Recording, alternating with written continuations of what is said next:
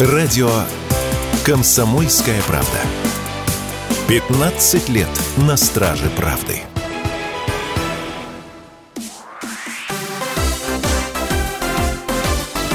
Новости спорта. Казанский «Акбарс» в третий раз в сезоне обыграл Челябинский «Трактор» в матче регулярного чемпионата континентальной хоккейной лиги. Игра в Казани завершилась со счетом 2-1. «Акбарс» занимает четвертое место в Восточной конференции. «Трактор» — шестое. Обе команды еще не гарантировали себе участие в плей-офф.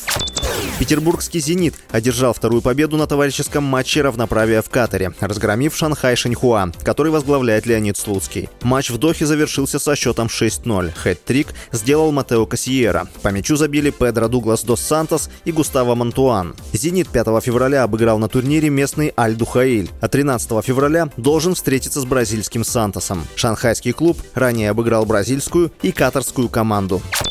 Международный совет футбольных ассоциаций, который занимается регулированием правил игры в футбол, объявил о тестировании синих карточек, которые могут быть показаны за тактический фол и споры с судьей, а также привести к удалению игрока на 10 минут. Об этом сообщает The Telegraph. В этом сезоне протестировать синюю карточку в массовых соревнованиях планировала футбольная ассоциация Уэльса, но ей это не удалось. Синий цвет был выбран, чтобы четко отличать карточку от желтой или красной. Игроку можно будет показать синюю карточку только за срыв многообещающей атаки или споры с официальным лицом матча. За две синие или комбинацию синей и желтой футболист будет получать уже красную карточку. С вами был Василий Воронин. Больше спортивных новостей читайте на сайте sportkp.ru